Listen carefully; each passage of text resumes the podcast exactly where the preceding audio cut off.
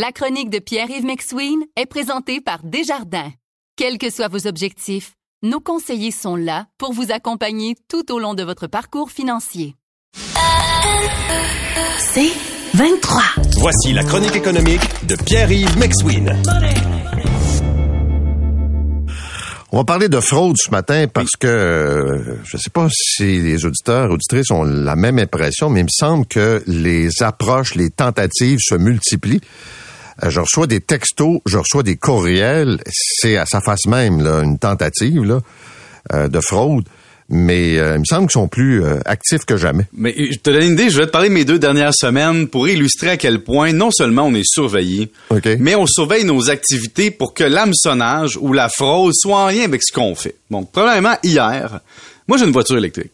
Et hier, il y a quelqu'un qui a fait bloquer ma carte de crédit. je, voulais payer mon stationnement à la ville de Montréal, c'est-à-dire trop de dollars par minute. Et là, je, je reçois, j'essaie de faire la transaction, on me dit, ça hein, fonctionne pas, hein, votre carte passe pas. Là, Paul, tu comprends que moi, ma carte de crédit passe pas, il y a quelque chose qui va pas, j'arrête de vivre, j'appelle la compagnie, j'attends une heure au téléphone, et on me dit que dans le fond, J'aurais fait une transaction la veille chez Service Flow Inc. Service Flow Inc., c'est une entreprise qui est liée avec les, les bandes de recharge électriques. Là. Et donc, ils savent que j'ai une voiture électrique, ils tentent de faire une transaction avec disons, ma carte de crédit. Mais évidemment, ça n'a pas passé parce que ma compagnie de carte a levé le drapeau. Pierre-Yves dépense pas 3000 un, à, telle, à telle heure du soir en semaine à tel endroit géographique. Et donc, on l'a bloqué. Et là, je suis pris 5-7 jours sans ma carte. Donc, même si j'ai pas de conséquences financières, je vais devoir remettre tous les paiements automatisés payer les intérêts et pénalités quand les paiements n'auront pas eu lieu à cause que ma carte est révoquée. Donc ça, c'est un premier élément de fraude qu'on voit. On surveille ce qu'on fait et ce qu'on est. Deuxième exemple, Amazon. La veille, là, je suis dans mon auto, là, on comprend, c'est une journée avant. Quelqu'un m'appelle évidemment en anglais, donc déjà en partant, qui dit qu'il travaille pour Amazon. Amazon ne m'appelle pas. Et donc, il me dit, là, on a détecté une transaction de 700 dollars, une de 320 dollars. Si c'est pas vous, pesez sur le Évidemment, tu pèses sur le 1, pas parce que tu sais pas que c'est une fraude, parce que tu veux le taquiner. Alors, je commence à parler avec le monsieur, puis je lui explique que finalement, que je travaille pour le FBI et il a raccroché malheureusement. Euh, hier, j'ai un collègue qui a inscrit son enfant à une activité parascolaire, une activité d'école, OK? Mm-hmm.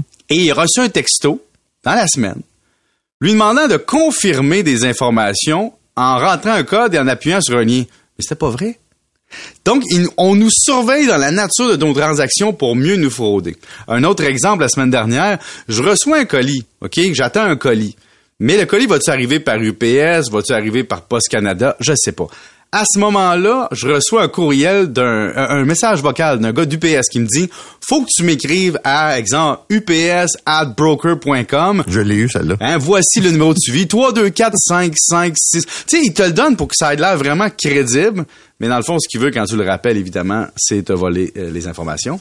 T'as-tu eu la fraude du radar de vitesse? Non, j'ai eu la fraude du logement euh, en retard. Ah oui, toi, Paul, un logement en retard, j'imagine qu'à ta retraite, euh, ça va plus. Donc, donc, écoute, le radar de vitesse, c'est que on t'envoie un texto en disant tu viens de passer dans une zone scolaire ou tu viens de passer devant un radar photo et tu dois régler ton infraction avant telle date. La telle date, c'est dans, dans deux jours.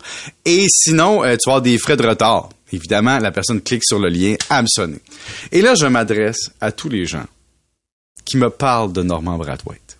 J'adore Norman Brathwaite. Je l'écoutais à Bois et Chaud quand j'étais jeune. Mais non, Norman Brathwaite n'a pas fait fortune avec la crypto-monnaie et ne l'a pas déclaré à tout le monde en parle et ça n'a pas été retiré des ondes parce qu'il avait compris les règles du système monétaire.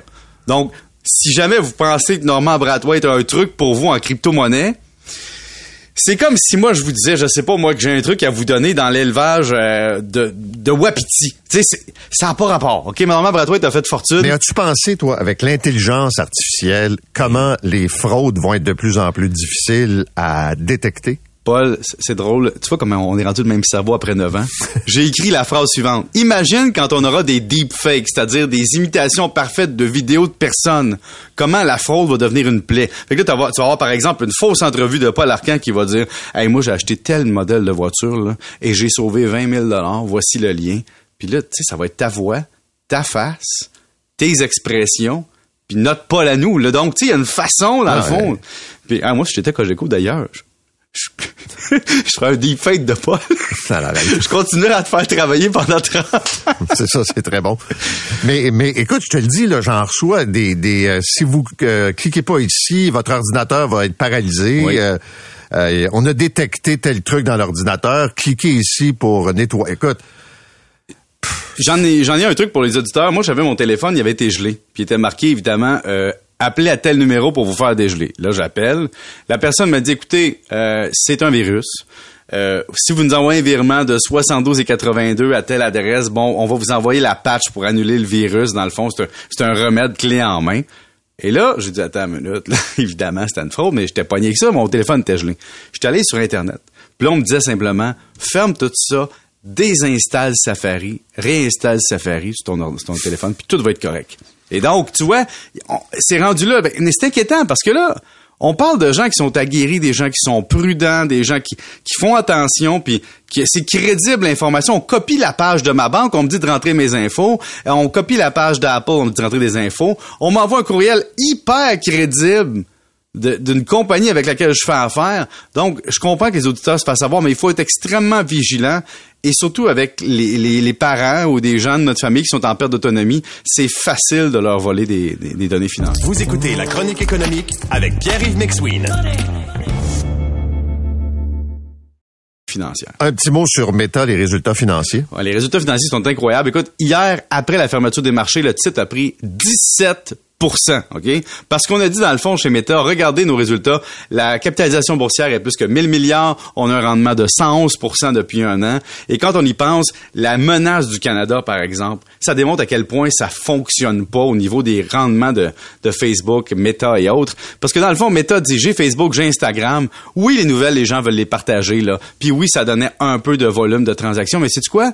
Les gens sur Instagram veulent se montrer. Les gens sur WhatsApp veulent communiquer. Puis sur Facebook, qu'est-ce que tu veux maintenant qu'ils ont plus les nouvelles? Ils partagent autre chose.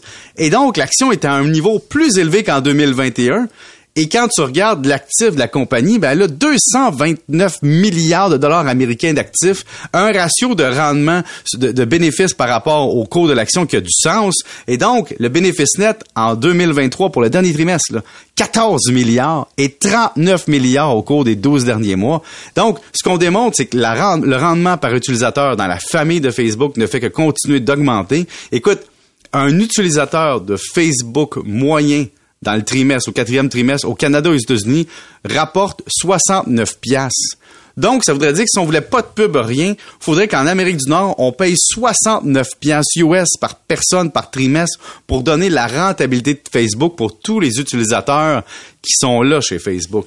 Et, on est beaucoup plus payant aux États-Unis, au Canada, qu'en Europe, qu'en Asie ou ailleurs dans le monde. Et donc, la mainmise de Facebook au Canada et aux États-Unis, elle est très importante pour l'entreprise, pour Meta, le siège social. Et on voit qu'on coupe dans les coûts et qu'on maintient les revenus. Donc, pour l'instant, même si le modèle, on dit parfois qu'il est menacé par les autres, demeure un modèle très payant.